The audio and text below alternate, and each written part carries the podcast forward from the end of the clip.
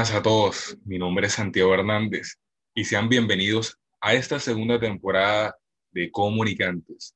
En el episodio de hoy estaremos hablando sobre un tema muy importante, el uso de las redes sociales tales como el Instagram, el Facebook, WhatsApp y el Twitter, todas como un medio informativo directo donde todos los usuarios se encuentran en la facultad de compartir su opinión respecto a cualquier temática. Se sabe que esto puede ser un avance en los procesos de comunicación, pero también puede ser una nueva vía para generar polémicas entre individuos debido a la gran variedad y discrepancia de ideologías y que en muchas ocasiones la falta de tolerancia frente a los usuarios de los demás. Para abarcar, para abarcar esta temática, contaremos con la presencia de la psicóloga Gabriela Cárdenas, la politóloga Carelis Castillo, la experta en redes Ana González y la joven activista Mariette Sánchez, quienes compartirán un poco de experiencia y conocimiento con respecto a este tema. Por eso, en primer lugar, queremos darle un acogedor saludo a todas nuestras invitadas e iniciar pidiéndoles que nos compartan su punto de vista frente a las opiniones públicas que se dicen en las redes sociales.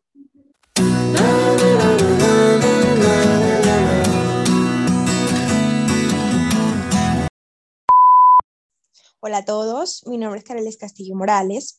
Es un placer para mí ser parte de Comunicantes en este nuevo capítulo.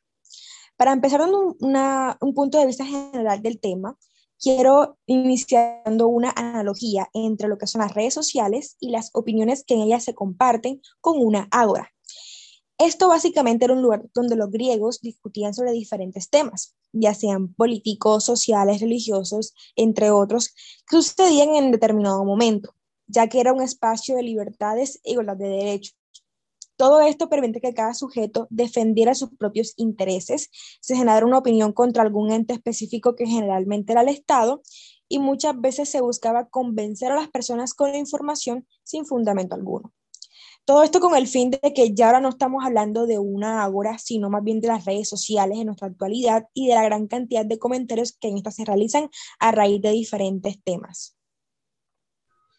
Bueno, mi nombre es Ana Gabriel González y me parece una buena analogía lo que acaban de dar.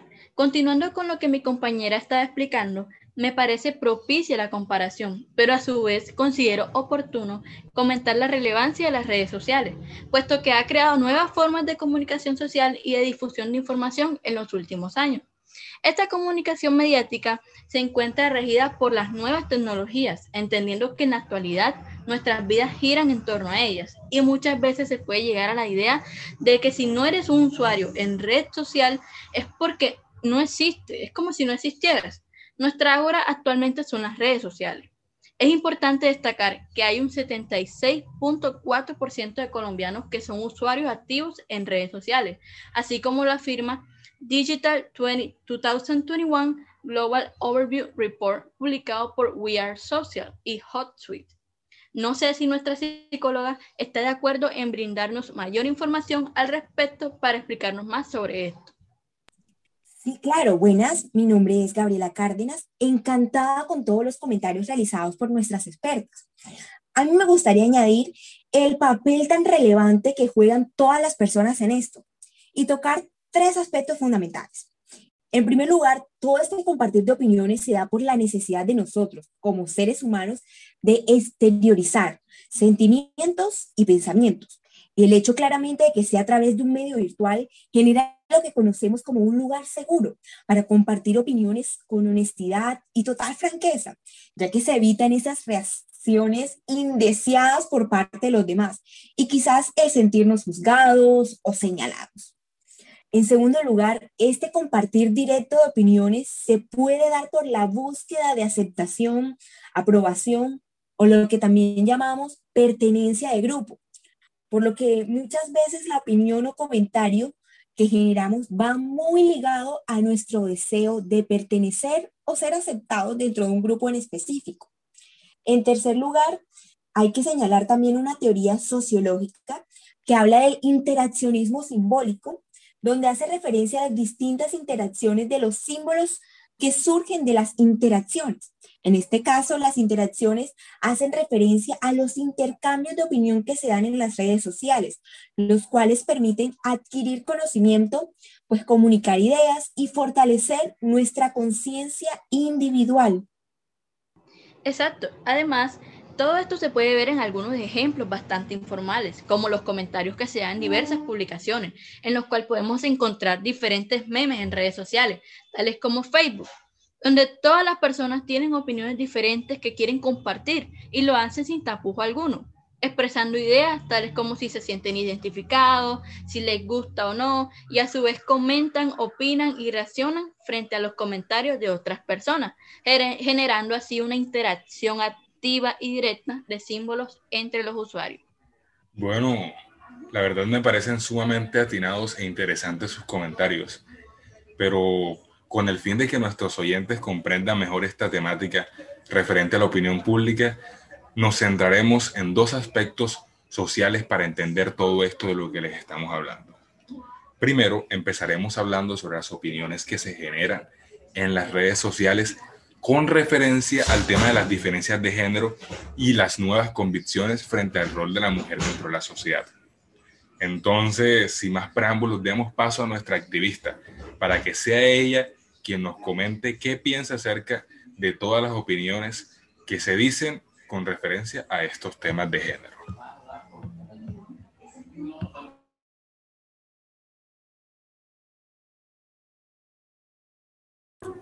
Hola a todos, mi nombre es Mariette Sánchez y quiero compartir desde mi experiencia personal un poco sobre este tema.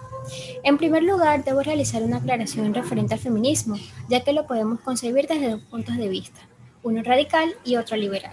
El radical sugiere que es el patriarcado el problema de toda la desigualdad, mientras que el feminismo liberal considera que la mujer, por medio de sus propios méritos, puede luchar por la igualdad.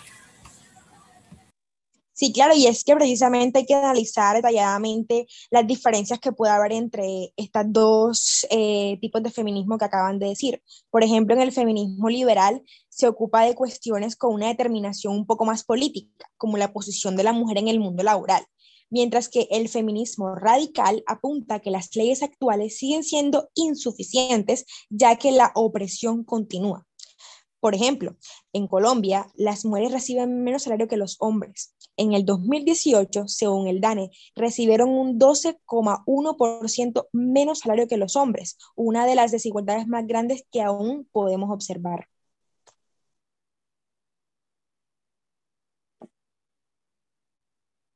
Claro, y es que no solamente esa es una diferencia, también se puede ver una diferencia en cuanto al rol del hombre puesto que en el feminismo liberal el hombre es una víctima más del sistema debido a las falsas masculinidades.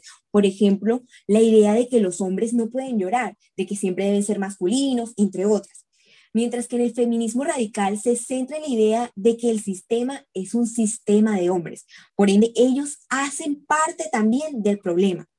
Precisamente el feminismo busca que haya una igualdad de derechos dentro de la sociedad para ambos sexos. Sin embargo, este objetivo se ha visto desviado y hay grupos de feministas que tal vez se han ido a los extremos o quieren ahora contar con mayores privilegios que los hombres.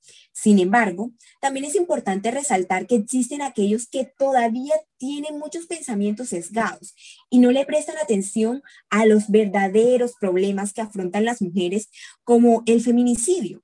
Por ejemplo, en Colombia la violencia de género arrebató la vida de 173 mujeres en 2019 el Boletín de Feminicidios Vivas Nos Queremos apunta que en Colombia, en el mes de agosto del 2020, informó que en este mes había un registro de feminicidios con un total de 104 mujeres víctimas de violencia. Es impresionante. Así es, lamentablemente es preciso que existen conflictos que provienen de aquellas personas que no toman en serio esta problemática y que generalmente toman esto como una burla radical género femenino lo cual es una fuente de inconformidades e injusticia que implican el complejo proceso de llegar a una conciliación o acuerdo entre ambos géneros. Seguidamente, pues considero que este tipo de inconformidades, conflictos de pensamiento y derechos entre ambos géneros conllevan a una gran problemática, la cual es el feminicidio, esta ha generado un, rechazo en la sociedad, llevando a las mujeres a pronunciarse en protesta y en redes sociales, donde expresan sus opiniones, inconformidades y una denuncia o forma de lucha contra la situación. Claro, es que son estas y muchas más las diferencias y conflictos que podemos resaltar se han presentado entre ambos géneros. Por uno de los puntos, uno de los puntos por los cuales yo considero se han creado tanta controversia es la red es que actualmente muchas personas han tergiversado el fin de la lucha, tomando partida de ideas incoherentes que muchas veces llegan a parecer absurdas, ya que no sustentan sus razones con la sensatez suficiente. De todas formas, aquí recae la importancia de ser tolerantes y lo que plantea con anterioridad la psicóloga sobre la teoría del interaccionismo simbólico, puesto que incluso desde aquellas opiniones aparentemente absurdas con las que interactuamos se genera una formación de la conciencia personal y esto permite tener una sociedad más nutrida. Y es que yo creo que el problema no es la diversidad de opiniones, sino la poca tolerancia que se le da a estas opiniones que son diferentes a las nuestras. A este punto quería llegar. Tal cual como ustedes conversaron acá, así se generaron las interacciones en las diversas redes sociales este episodio de podcast es el ejemplo perfecto del interaccionismo simbólico, donde cada persona comparte su propia opinión, unos están a favor y otros están en contra, pero lo más importante es que cada uno se formaba sus propias ideas al respecto, generando un impacto inmediato y directo de forma masiva, dada la gran cantidad de información que día a día se está publicando en las redes.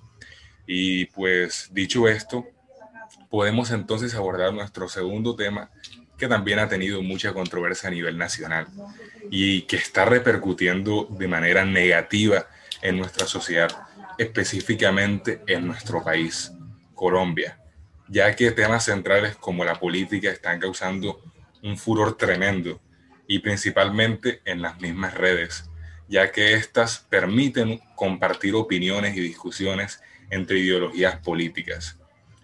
Para ello, hablemos con nuestra politóloga para que nos brinde más información respecto a esto. Bueno, esto es un tema que también ha dado mucho de qué hablar, de que como bien sabemos, el país se encuentra muy dividido por las ideologías políticas, teniendo en cuenta nuestra historia común llena de crisis de eh, aspectos económicos, sociales, culturales, entre otros. Desde el año 2018, que se eligió como presidente a Iván Duque, han relucido cada vez más los enfrentamientos ideológicos donde los jóvenes han sido los que más comparten y luchan por sus intereses, usando como un arma principal las redes sociales. Ahora ellos son los principales involucrados en todo esto y los que más hacen escuchar al respecto. Así es. Este poder de las redes sociales ha surgido debido a la inconformidad con los medios tradicionales ya que las personas aseguran que son bastante imparciales, manipulables y muchas veces alejados de la realidad. Totalmente de acuerdo. Es que sabían ustedes que solo durante el primer año y medio de la presidencia de Iván Duque ya se habían presentado 258 días de movilizaciones. Eso quiere decir que cada dos días en promedio había una protesta. Todo esto debido a que se congregaron varios sectores en torno a las distintas inconformidades que presentaban. Y para esto, las redes sociales han estado a disposición del público que las utiliza muy bien, ya sea para recordarles al gobierno lo mal que han hecho su trabajo o a modo de entretenimiento, con las múltiples publicaciones en pro de tomar a modo de burla muchas de las decisiones del presidente. Así es, podemos resaltar también que las redes se han vuelto un modo de hacernos escuchar incluso fuera del país y hasta personas que no tienen nacionalidad colombiana se han visto envueltas en todas estas temáticas causando así un gran revuelo. Todos nos hemos sentido en la obligación de pronunciarnos ante las polémicas políticas del país. Incluso el que no ofrezca opinión alguna puede verse señalado. Y más que dar eh, tu punto de vista en las redes, se está convirtiendo como en un espacio hostil. Sea cual sea tu posición, te verás criticado por los demás. Lastimosamente, eso también genera desinformación. Hay tanto que decir que son pocas las veces que entendemos la raíz de los problemas, el por qué nos estamos quejando. Eso causa que la problemática se desvíe y se nos pase desapercibido el origen del problema. Ya que hablas precisamente de desinformación, pues no solo se está dando por medio de las redes, sino también con los medios de comunicación que solemos frecuentar. Esto lo podemos evidenciar con la ola de críticas y burlas en distintas redes sociales como Facebook, Twitter, Instagram, donde hay gran creación de memes, comentarios sin fin y publicaciones que surgieron de distintas... Em, digamos que polémicas que han surgido en el país. Por ejemplo, el pasado 21 de mayo, la revista Semana publicó en su portada a Gustavo Petro, en, el que lo señalaban de ser el culpable de las marchas y todo lo que pasa en el país actualmente. Eh, y así como esa, hay miles de ejemplos más. Estos también se estuvo comentando eh, la captura del esposo de Alejandra Escarate, porque encontraron una gran cantidad de eh, cocaína en una avioneta que le pertenecía a él. También a raíz de eso hubo infinidad de comentarios y de burlas también cuando hay tweets de diferentes figuras públicas o de figuras políticas que a las personas no les gusta y también pues se quejan ante esto o crean eh, contenido masivo que le llega a muchas personas. Entonces podemos ver cómo es un medio en el que todo el mundo comparte su opinión al respecto.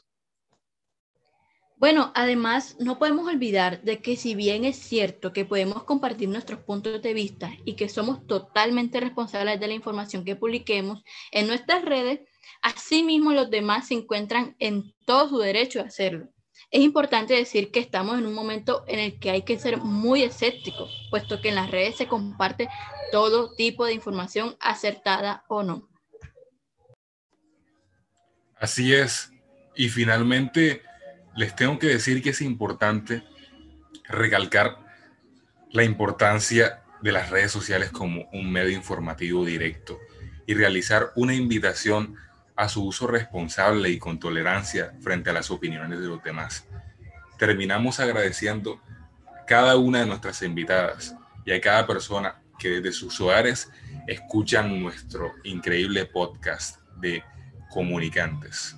Tengan un muy buen día.